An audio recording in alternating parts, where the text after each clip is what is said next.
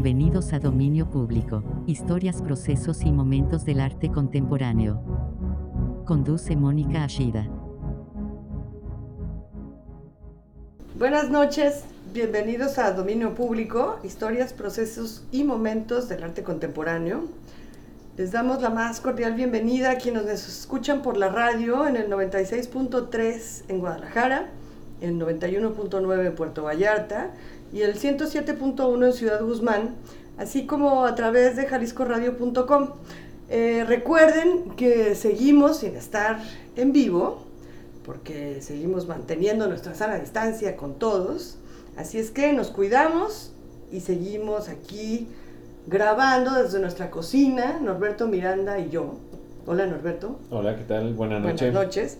Así es que no, no nos pueden conectar a través de los teléfonos, pero si tienen ganas de platicarnos, de hacernos saber que nos están acompañando, a través de todas las redes sociales de Jalisco Radio, que son Facebook, Instagram y Twitter, o a través de la mía, que es eh, Ashida Mónica en Twitter, pues nos daría mucho gusto que nos saludaran, que nos dijeran que nos están acompañando y que a pesar de estar a la distancia, estamos todos aquí juntos con un invitado muy especial esta noche.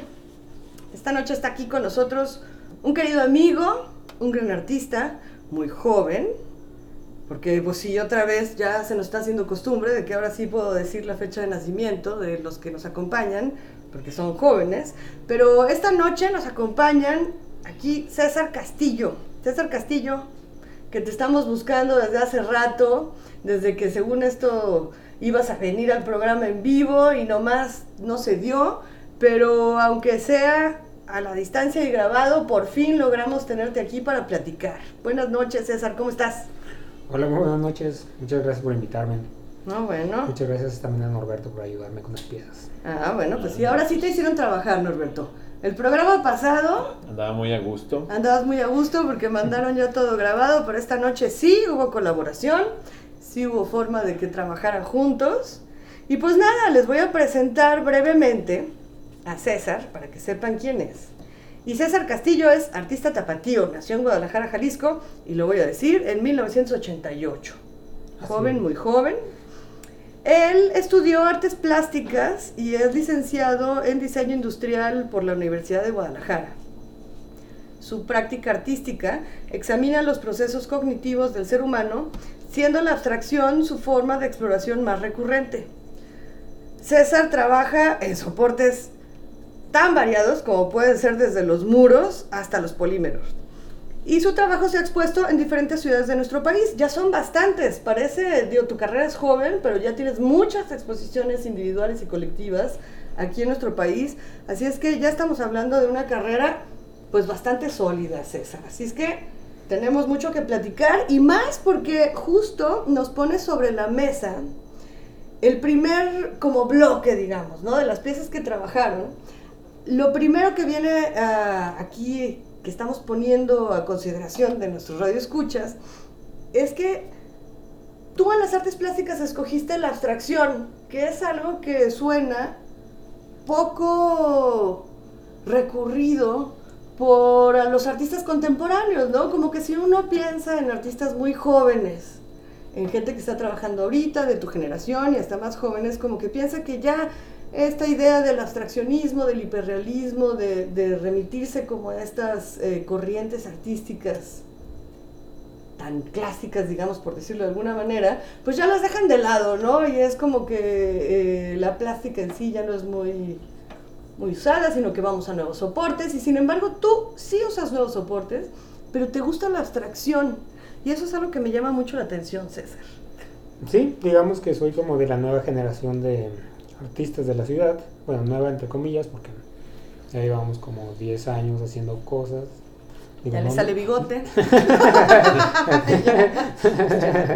ya, ya, ya Pero es peculiar que los soportes plásticos tienen una nueva como ola, digamos. Ah, he visto como colegas en la Ciudad de México que están trabajando mucho en pintura y creo que yo me siento muy cómodo desde ese formato, desde ese soporte, desde ese medio.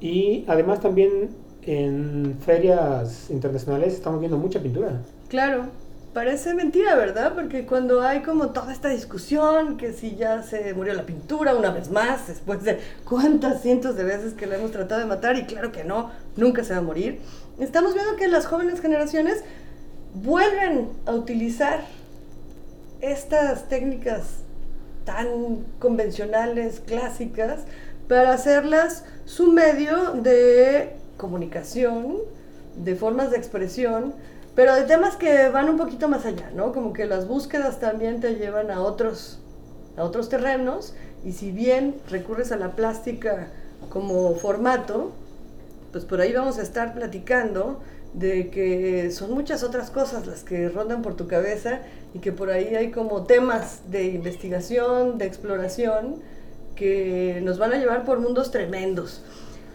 Y pues esto sí nos lleva a, no sé si les gustaría, pero yo creo que sí, a mí me gustaría empezar Sí. ya de jalón, de irnos a la primera pieza que nos presentas, en colaboración aquí con Norberto que hizo la mezcla, que pues es una mezcla dura, porque tenemos a Stephen Hawking, que bueno, esta mente que se da una vez cada, ¿cómo, ¿cómo dice Sheldon Cooper? Es una mente que se da cada no sé cuántas generaciones y es algo único y pues sí, estamos hablando de, de un, una mente brillante y privilegiada, pero que la mezclaste con una canción que yo jamás había sabido ni quién la cantaba ni cómo se llamaba, pero que resulta que el grupo se llama Darude, no sé si se pronuncia así, y es Sandstorm, y que fue una selección aquí de Norberto, de varias opciones que le diste tú para mezclarla, y que resulta algo muy interesante, muy divertido, un discurso muy inteligente, por supuesto, pero con un fondo verdaderamente para bailar. Así es que vamos a empezar la noche felices, bailando, y regresamos con César Castillo para que nos platique un poquito más de por qué escogió, justo para hablar un poco sobre la abstracción, por qué escogió a Stephen Hawking para ilustrar este tema. Sí, vamos. ¿Te parece bien? Me parece perfecto. Pues vámonos, vámonos con la primera pieza.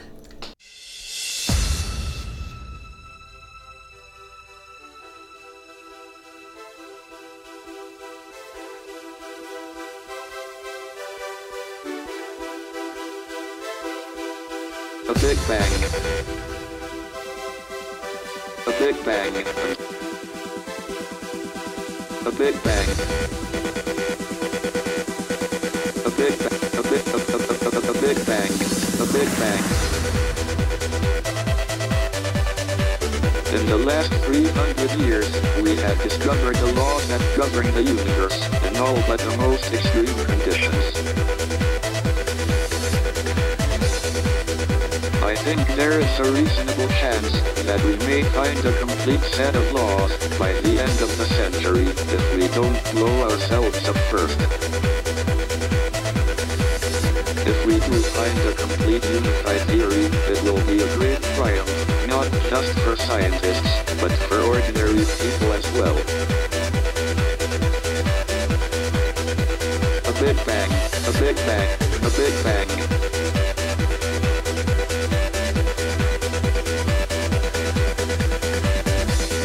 A Big Bang, a Big Bang, a Big Bang. A, a, a Big Bang, a, a, a, a, a Big Bang, a Big Bang. Did the universe start? With a Big Bang?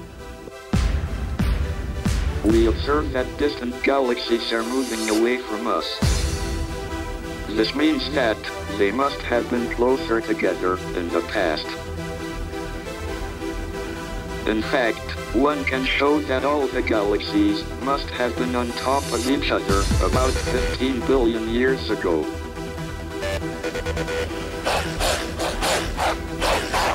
Was a real Big Bang, not a puny thing that took place on the stock exchange a couple of years ago.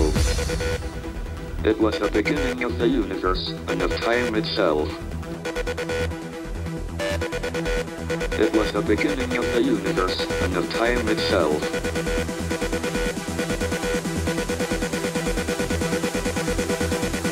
It was the beginning of the universe and of time itself.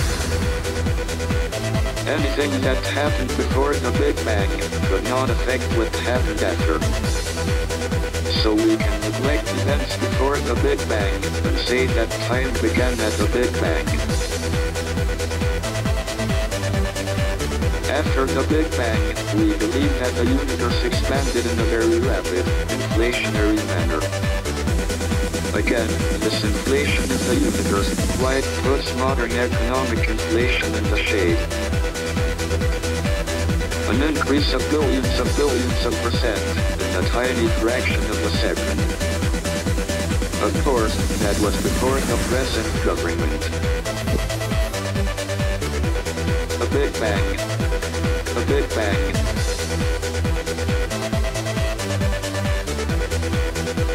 A Big Bang. A Big Bang.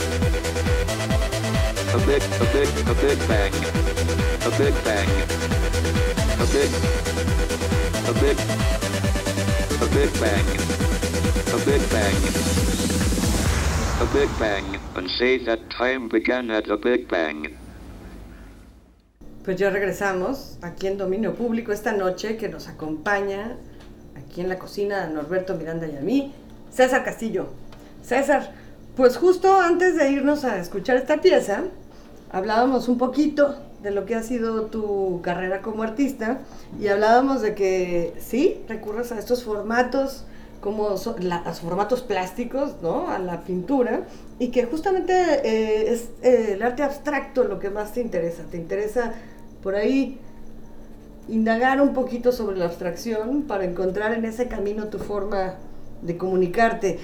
Y curiosamente, lo primero que nos presentas es a Stephen Hawking, que creo que para muchos de nosotros quienes no tenemos estas mentes privilegiadas como la tenía él, pues sí, parece que nos habla de cosas absolutamente abstractas, ¿no? Del universo, de cosas que... De Dios. Pues sí, de, de Dios, de la espiritualidad, del... Sí, eso es algo que me interesa muchísimo. Pensar cómo se complejiza el pensamiento y cómo puede llegar a, a verse como una ciencia ficción. O sea, hablar de teoría de cuerdas, de hablar de antimateria, es, me parece que rosa con como con la ficción y eso me interesa bastante. O sea, como, como parte de algo tan sólido como es la ciencia y va hacia un lugar muy complejo. Es que es tremendo, ¿verdad? Porque hablamos de un científico y los científicos se basan en las pruebas, en la evidencia, en la investigación. Y el pensar que esto nos lleva a términos tan abstractos como, como Dios, como la esencia del ser humano, como el universo, como cosas que nos sobrepasan por muchísimo. Pues sí, ¿y qué nos queda? Más que la mezcla que hiciste, que es ponernos a bailar, caray, ¿no? Pareciera como que... Me imagino a Stephen Hawking haciendo bailar su silla con su dedo, ¿no? Pues yo no sé si la a bailar, pero lo que sí es que seguro hubiera podido haber hecho estos ritmos a través de sus computadoras, porque este ritmazo que nos da este grupo finlandés, Larude, Sí, también la primera vez que abrí un libro de física, me recuerdo que no entendí nada. Es como digamos otro lenguaje totalmente distinto. Y por ende me metí a estudiar física un año. Fue que más o menos que pude entender como algo de, del, digamos, del lenguaje matemático.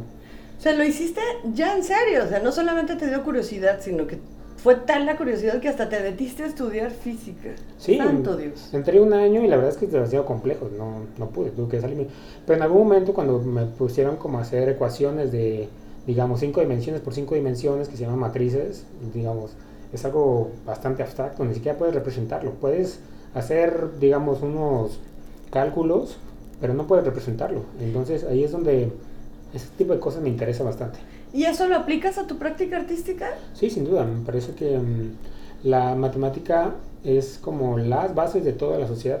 Me parece que nosotros constantemente utilizamos, mm, digamos, nuestro celular o nuestros este, dispositivos móviles, pero no sabemos cómo funciona.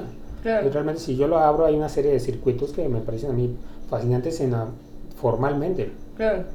Pues sí, estamos tan acostumbrados que lo damos por sentado, ¿no? Son cosas que simplemente aprietas un botón, funcionan, hacen lo que tú quieres hacer. Sí, las aplicaciones. Y nunca ¿no? te pones a pensar de dónde vienen o qué es lo que hace que eso sea posible.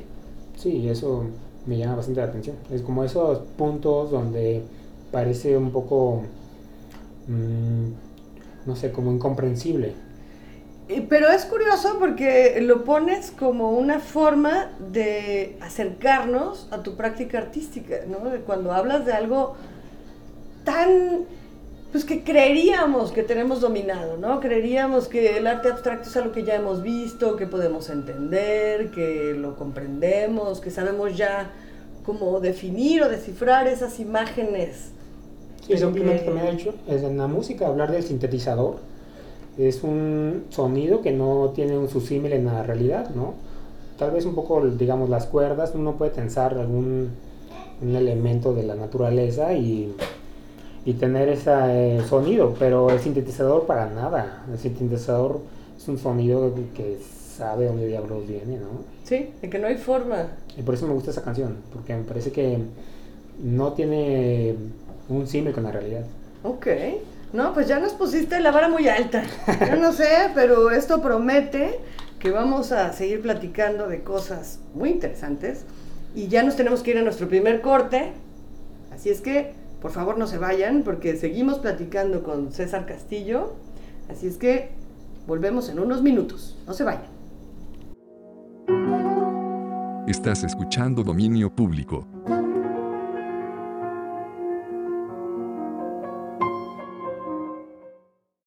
Pues ya estamos aquí de regreso en Dominio Público, esta noche platicando con César Castillo, joven artista, querido amigo, que antes de irnos al corte nos estabas platicando, César, sobre la abstracción.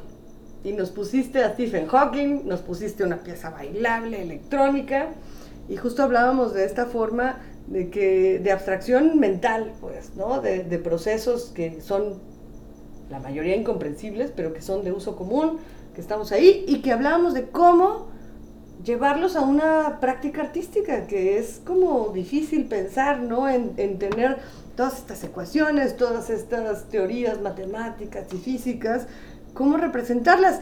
Y el segundo tema que tú nos pones sobre la mesa es algo que habla de, de justo lo que haces, que busca siempre una repetición, una repetición que cae a veces en lo obsesivo, a veces hasta en lo doloroso, físicamente, porque no te hagas, debe de serlo, y que tal vez por ahí está esta abstracción, no tanto en los términos tan estrictos que estamos acostumbrados a, a ver, sino en esta forma, ¿no? De, de insistir y de insistir y de insistir en un gesto. Sí, al final las piezas o los soportes sean el resultado de la pieza que es muy performática, pues, no, en términos de que haya más gente interactuando, pero uno constantemente está pensando en eso y vive en relación a eso.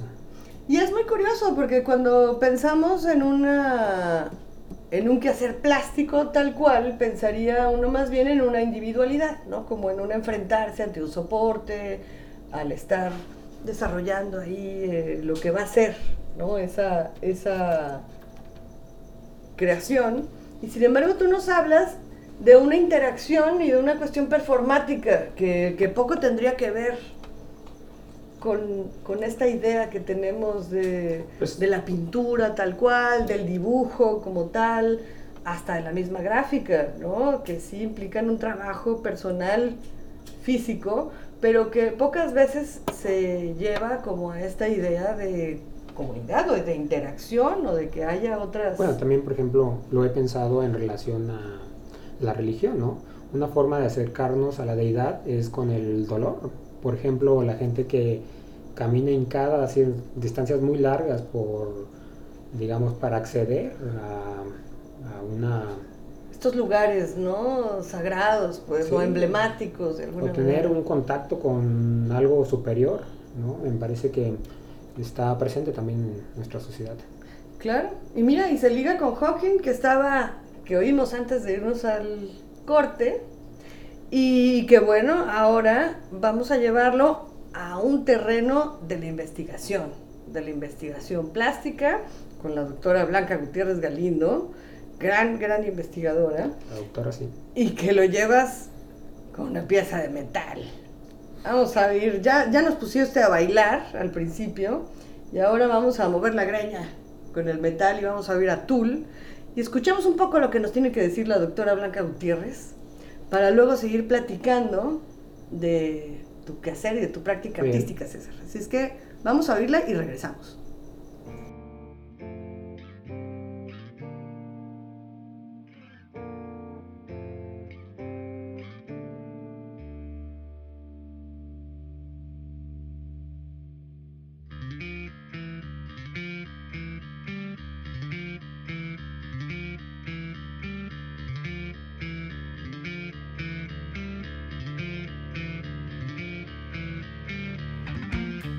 El arte dentro de la cultura ilustrada, cuya finalidad última fue la liberación de tutelas exteriores.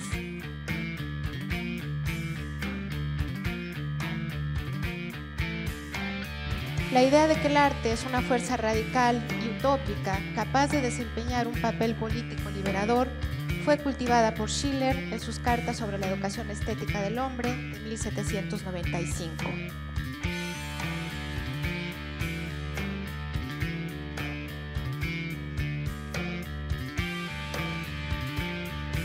Para Adorno, quien elaboró las, premisas de su pensamiento estético de cara a las posturas de Lucas Chibret, el arte cumple más adecuadamente su función social cuando, cito, se separa enfáticamente del mundo empírico de su otro.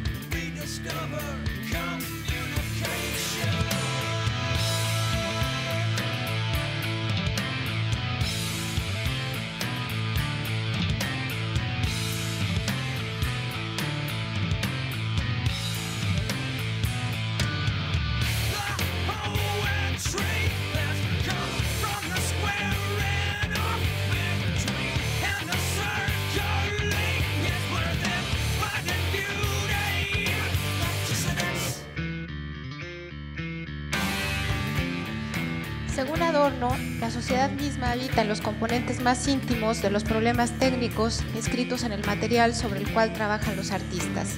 De ahí que en solitario, aislados de la sociedad, los artistas pueden cumplir adecuadamente, con más adecuadamente, con las demandas sociales.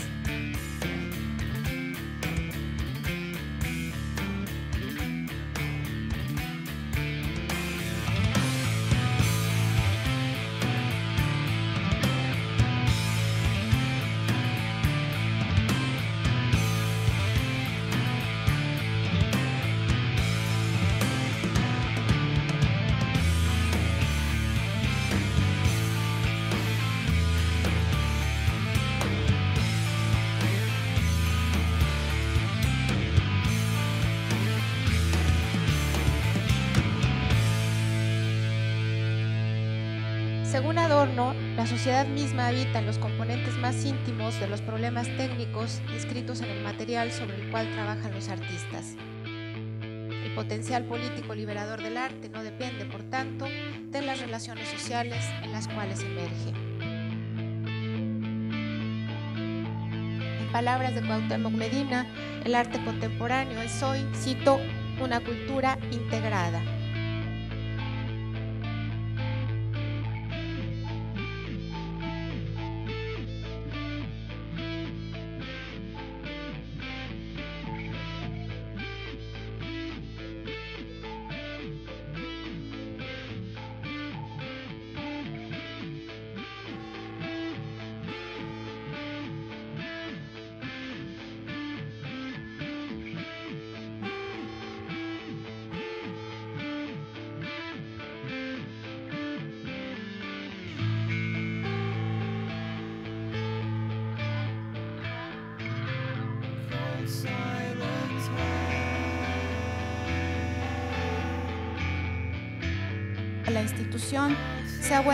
Grado problemática que parece haberse convertido en ese otro con el cual, como señaló Adorno, en su tendencia hacia la autonomía, las artes están en constante litigio.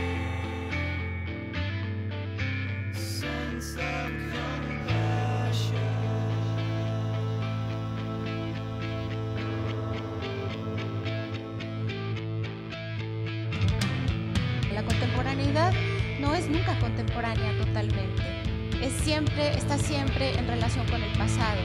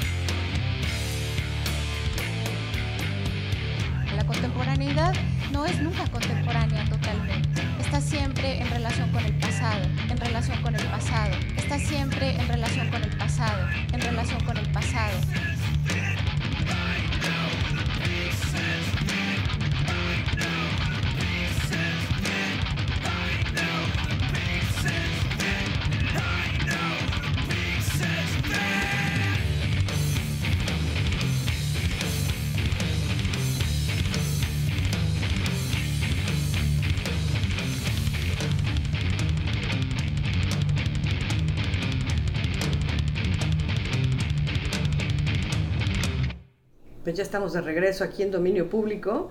Esta noche estamos Norberto Miranda y yo platicando con César Castillo. César, pues bueno, otra vez una mezcla dura. no, primero bailamos y ahora nos pusiste a que espero que todos hayan tenido unas grandes melenas o al menos un copete para moverlo a ritmo del metal con tul. Pero de fondo, pues ahí estaba la doctora Blanca Gutiérrez Galindo hablándonos sobre teoría del arte. O sea, te Sí. vas a la investigación y otra vez regresas un poco a esta idea de que no solo te interesan ciertos temas, sino que vas y los profundizas, ¿no? Hablabas de que con, con Stephen Hawking te metiste un año a estudiar física, como para entender todos estos lenguajes, y ahora otra vez nos presentas, pues, parte de una conferencia en donde se desmenuza un poco lo que es el arte contemporáneo y justo que se remite a tu práctica artística, ¿no? Que es cómo desarrollas tus piezas y que tienen que ver con esta repetición obsesiva de estos gestos que muchas veces te llevan hasta un nivel de, de dolor físico, pues que ya no solo es una cuestión cansada, ni emotiva, ni tan solo intelectual, sino que hasta te llevan a niveles físicos de dolor. Por ahí hay piezas con sangre, por ahí hay piezas en donde te desgastas por horas y horas y horas creando estos dibujos que cualquiera puede llegar a intervenir y destrozar, o como sea, pero que lo, lo llevabas hasta un terreno religioso. Sí, la verdad es que siempre he convivido con este proceso de repetición. Ah, mis padres tienen una tostadería, entonces digamos que este círculos, esta masa aplastada de forma circular sale una y otra vez, entonces los procesos son los mismos, es levantarte muy temprano para hacer siempre lo mismo, todo el tiempo los repetir. Em, y luego también después cuando pude trabajar me metí a una maquiladora, esas que están afuera de la ciudad. Ujú. Entonces era ser como un autómata, simplemente tomabas un celular, lo ponías en una máquina para que lo analizara y lo pasabas a otro lado. Uno era una parte de una máquina, entonces, y eras, eran jornadas de 12 horas, 12 horas haciendo siempre lo mismo. Claro, un proceso. Sí, entonces siempre he estado como ligado a ese, digamos, a ese proceso. a esa forma de creación. Pero platícanos un poco, porque a mí sí me, me intriga, pues, ¿no? El hecho de que lleves estas últimas, casi podríamos decir, obviamente no, estoy, estoy dramatizando, pero como estas últimas consecuencias, que es utilizar sangre, es decir, hay, como este fluido, hay un dolor de por medio para poder obtener ¿no? esta materia para trabajar, hay este trabajo de horas y horas y horas en donde cualquiera puede llegar a destruirlo. Hay también como una especie de renuncia, ¿no? Como que sí está todo este proceso mecánico que vas a hacer, pero al final lo dejas también un poco a que pase lo que tenga que pasar. Sí, también Blanca en la ponencia habla sobre un tema que me interesa mucho, que es el arte autónomo comprometido. En algún momento alguien me dijo que parecía un autista con mi compás, ¿no? Todo el tiempo, mientras el mundo estaba en un caos, yo estaba haciendo círculos. Pero la verdad es que lo defiendo hasta las últimas consecuencias, esa, digamos, esa, producción. Pero el caso que no, como artista, no tenemos la obligación de tener que hablar de política o de, o de los problemas sociales. Bueno, es que una forma de hablar de eso puede ser hablar de uno mismo también, ¿no? Es Sí. decir, muchas veces queremos pensar en grandilocuencias, cuando en realidad, si nos revisáramos personalmente, si hubiera una autocrítica o un autoconocimiento, a lo mejor resultaría aún más benéfico, ¿no? Sí, no- Podría ser. No estoy hablando explícitamente como de la, de la maquila, que digamos Jalisco se encuentra entre los estados más, digamos, con mayor producción o, o más bien con estas prácticas de maquila, pero no lo hablo literalmente, pero lo estoy Sí. ejecutando. Claro.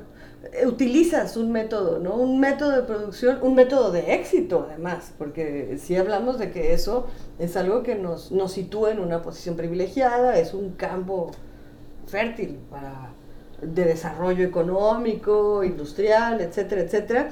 Pero es muy interesante porque nos has llevado como estos puntos de encuentro de, contrarios, ¿no? Pareciera como de algo tan individual como es el arte, y más si hablamos de arte plástico, ¿no? De, técnicas de pintura, de dibujo, pero lo llevas a un terreno en el que utilizas métodos industriales.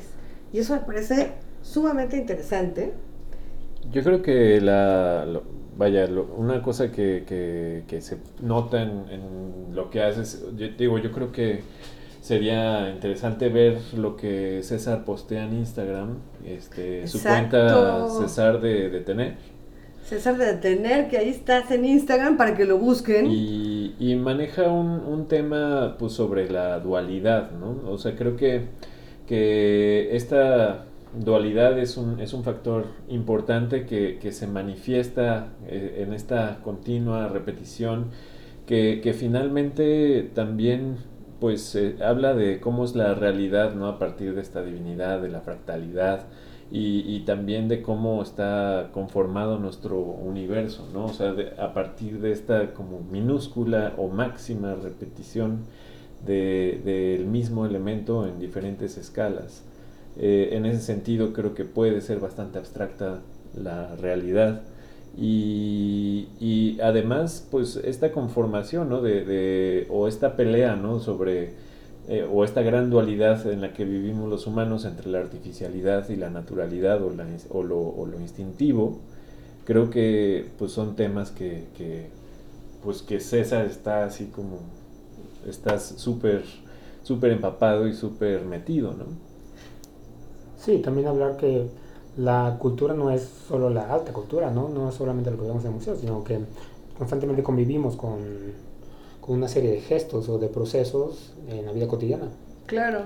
Y justamente creo que eso nos puede llevar muy bien a la tercera pieza que nos propones, en donde hablas de esta educación a distancia, ¿no? Hablas de esta filosofía, de, de estos grandes temas que pueden ser llevados de manera abierta a través de las posibilidades tecnológicas a muchísima más gente, ¿no? Y que, y que creo que se remite a lo que Norberto hacía notar de, tu página en Instagram, en donde haces estas mezclas de imágenes, ¿no? estas mezclas visuales de contrarios, pero que son absolutamente relacionados, y que bueno, la acompañaste con, pues sí, lo voy a reconocer, con una gran cantante que a mí me gusta mucho, que es Alanis Morissette. Y vamos a escucharlo, porque vamos a escuchar una clase de filosofía en un programa de televisión abierta en Argentina, que me parece un experimento muy ad hoc para lo que estamos viviendo, para esta idea de que ahora la educación se hace a distancia y tenemos que acomodarnos todos. Así es que vamos a escucharla y regresamos. No se vayan. La fiesta dionisíaca es la fiesta de lo instintivo y la fiesta del el sofocamiento de la razón.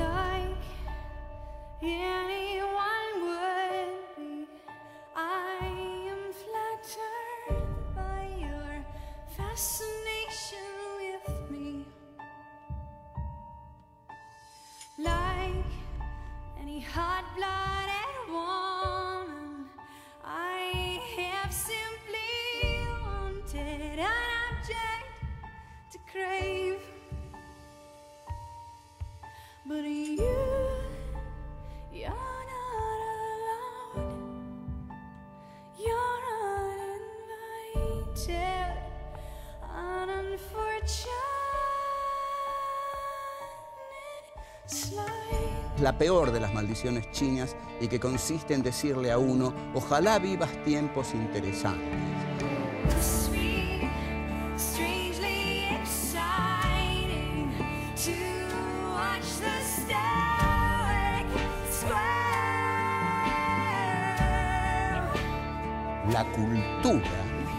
Para poder realizarse, tiene que sofocar los instintos primarios, primitivos, esenciales del hombre.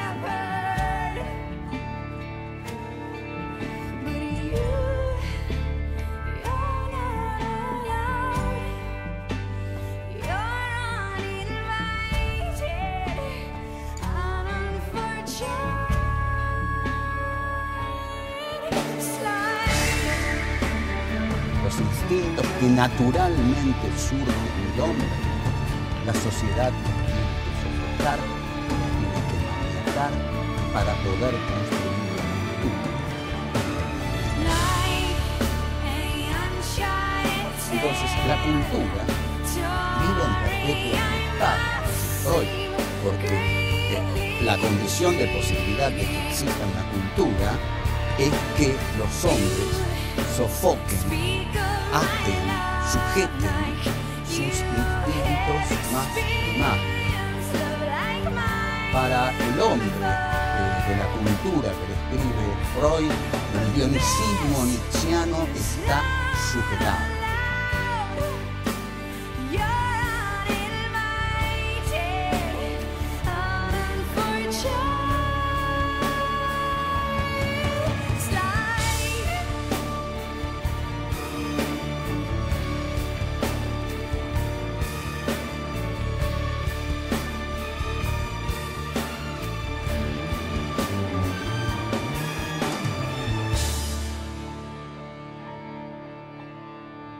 La razón humana esclaviza a los hombres.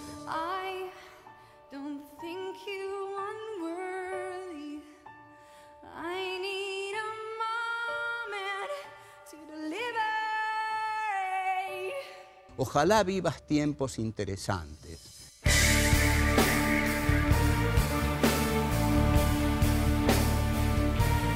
Usted no va a ir a ningún festín queda en su casa, va a trabajar y esto es la cultura. La cultura se hace así. Todo esto no es, este, no, es algo que tenga consecuencias. Reprimir era Dios. O sea, el hombre de la cultura es un.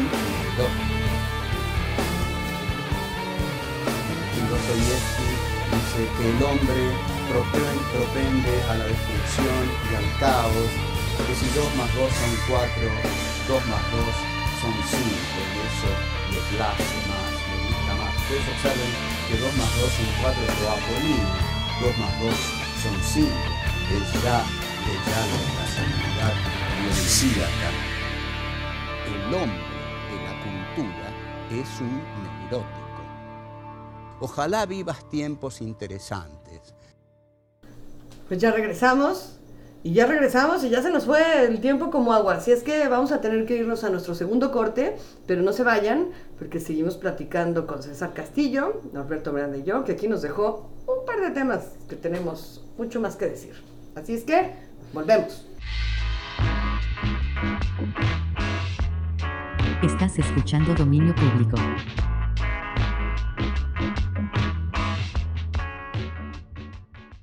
Pues ya estamos otra vez aquí de regreso con ustedes en dominio público. Esta noche platicando con César Castillo, que antes de irnos al corte, nos dejaste con una canción de Alanis Morissette muy dramática, muy intensa, pero además con algo que me pareció fabuloso, que era esta, este programa de televisión abierta argentina en donde daban clases de filosofía. Sí, qué impresionante, ¿no? Impresionante porque además hablaban de temas realmente importantes, ¿no? Hablaban de esta idea dionisíaca del sofocamiento de la razón y de contrastarla con que pues no, si creíamos que íbamos a asistir a este festín maravilloso de puros placeres, pues resulta que no. Porque si queremos ser razonables, pues vamos a terminar siendo esclavos. Sí, y también creo que. Es una manera de acceder a la información. Creo que últimamente, mm, bueno, personalmente accedo a, a estos, digamos, grandes filósofos a partir de muchos videos o de...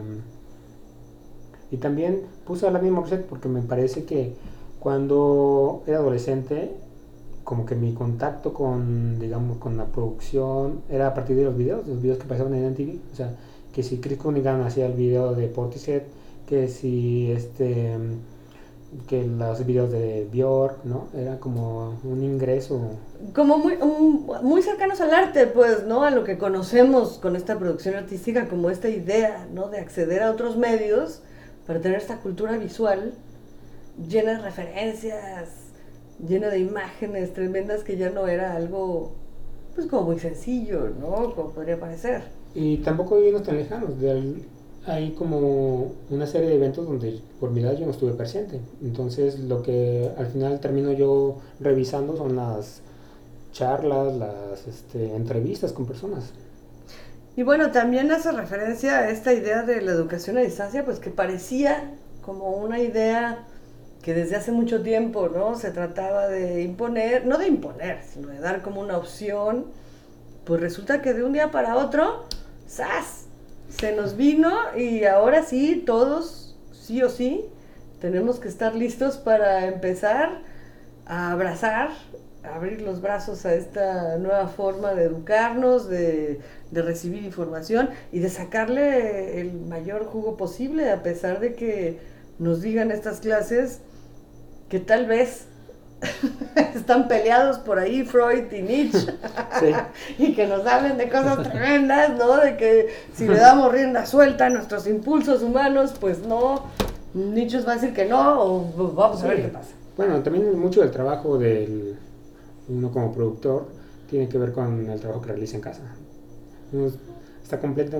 Bueno, yo me siento muy solo en, en mi estudio, no, no de sentirme, sino necesito estar solo para Claro. poder producir y para poder revisar las cosas que me interesan. Porque al final son ah, intereses muy peculiares los que le interesa a, cada artista. Pues sí, porque hablas de, de temas muy específicos, ¿no? Algo que te atañe desde el principio. Me, me gustó mucho esta idea, como de este, este pequeño extracto que sacaste de esta clase de filosofía, en la que justamente dicen que la razón humana esclaviza a los hombres.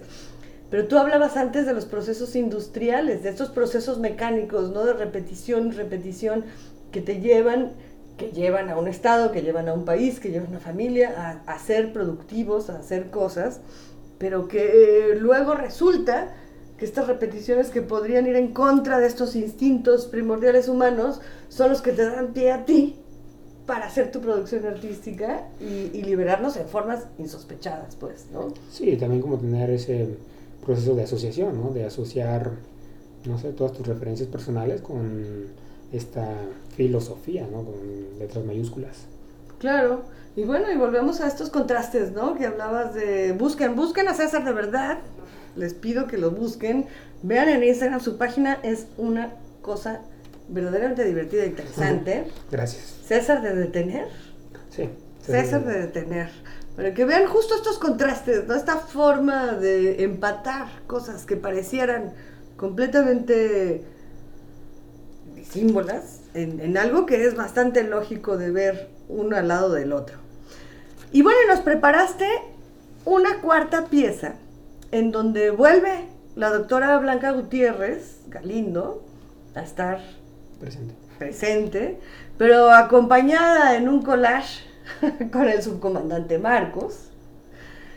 Y pues sí, si empezamos bailando, pues no podíamos más que terminar bailando también, ¿no? Me parece lógico. Así es que, ¿por qué no escuchar una buena cumbia de la mano de Chicha Libre? De una pieza que ya verán, porque si creían que era una cumbia cualquiera, pues no, porque vamos a ver una versión de Wagner de las Valquirias. Muy bien. Pero en versión cumbia, que está muy sabrosa y que yo creo que otra vez nos vamos a poner a disfrutar y a bailar en esta nochecita fresca. Así es que vamos a escucarla y regresamos con César. Ahorita volvemos. El problema con la realidad es que no sabe nada de teoría. Don Turito de la Lacandona.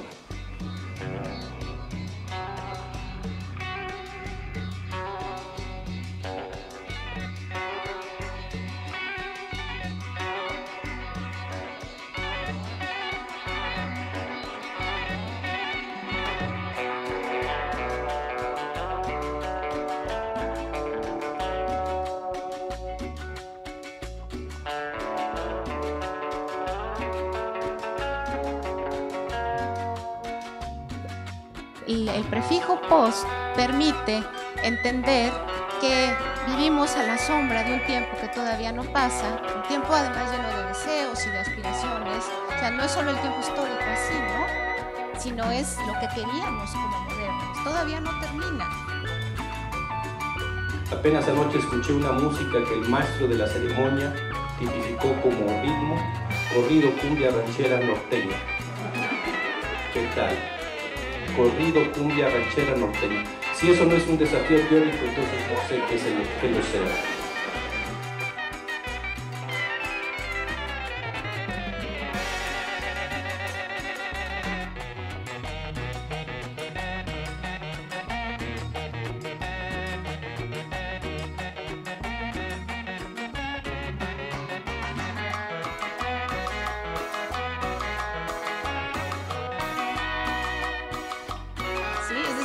Hablar de canto, hablar de adorno a estas alturas tiene que ver con el presente, no tiene que ver con entender el pasado, tiene que ver con entender por qué estamos defendiendo el arte y por qué hay gente que, que- defiende su desaparición.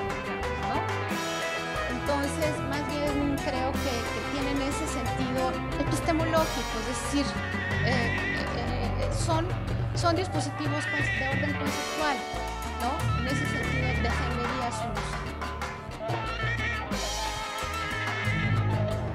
Y no me pregunten cómo se toca o se baila eso, porque yo no toco ni la puerta. Y además a mi avanzada edad en el baile tengo la gracia de un elefante con la uña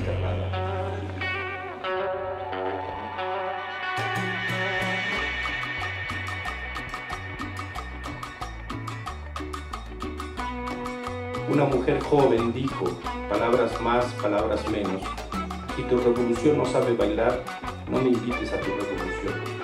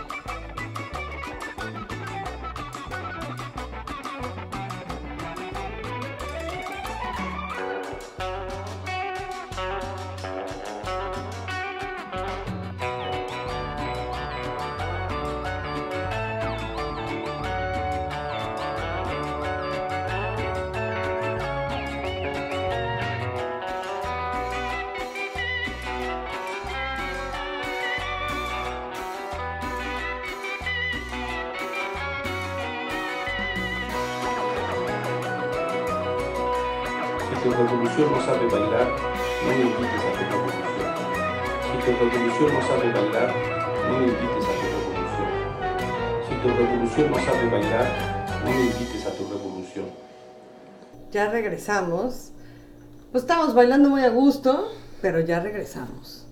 Aquí cumbiando y además con el subcomandante Marcos diciéndonos que si tu revolución no sabe bailar, pues no me invites a tu revolución, porque qué chiste tendría, ¿verdad? Si no vamos a bailar, ¿para qué? Esa es otra cosa, ¿eh? Yo aquí diciéndoles que la página de César de Detener y que la página de César de Detener, y resulta que pues que sí, pero donde tiene todas esas cosas que quiero que vean es otra. ¿Que ¿Cómo se llama la otra página en donde pones todas esas cosas que me gustan? Detener de César. Ah. Detener de César. Así es que para que no se me vayan a perder. Un poco más este, de, la, de la simetría este, de la que es adicto César, ¿no?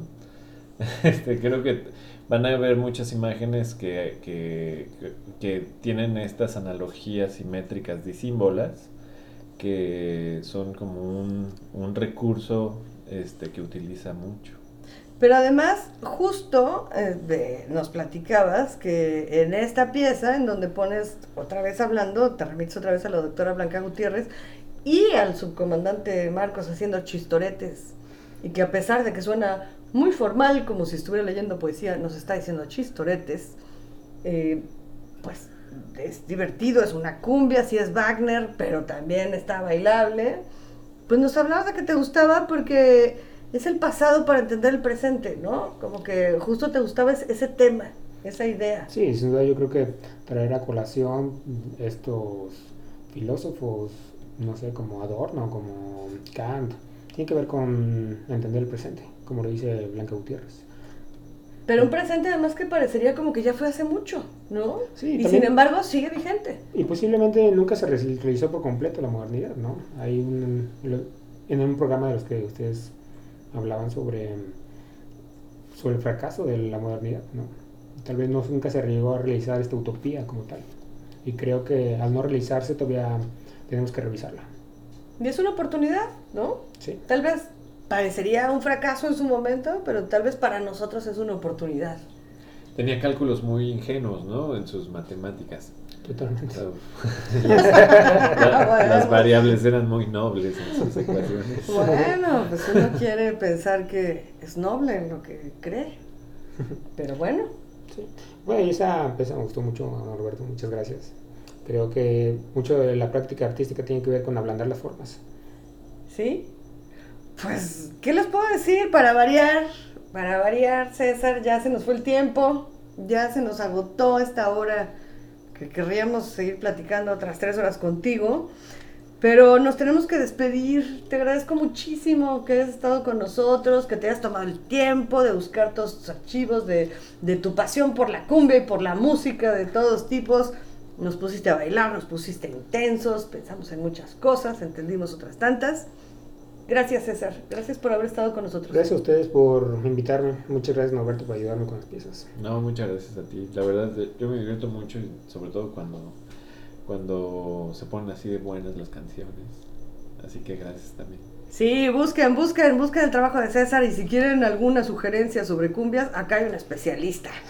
ya lo descubrieron. Muchísimas gracias a Pollos Pack por hacer posible este programa. Muchas gracias a Jalisco Radio y a sus técnicos que están ahí en cabina haciendo posible el que este programa llegue a ustedes. Gracias Norberto, gracias César, Gracias. Buenas noches. gracias a nuestros radioescuchas Buenas noches. y pues si quieren, aquí nos oiremos la próxima semana. Buenas noches. Esto fue todo por hoy. Te esperamos la próxima semana en Dominio Público.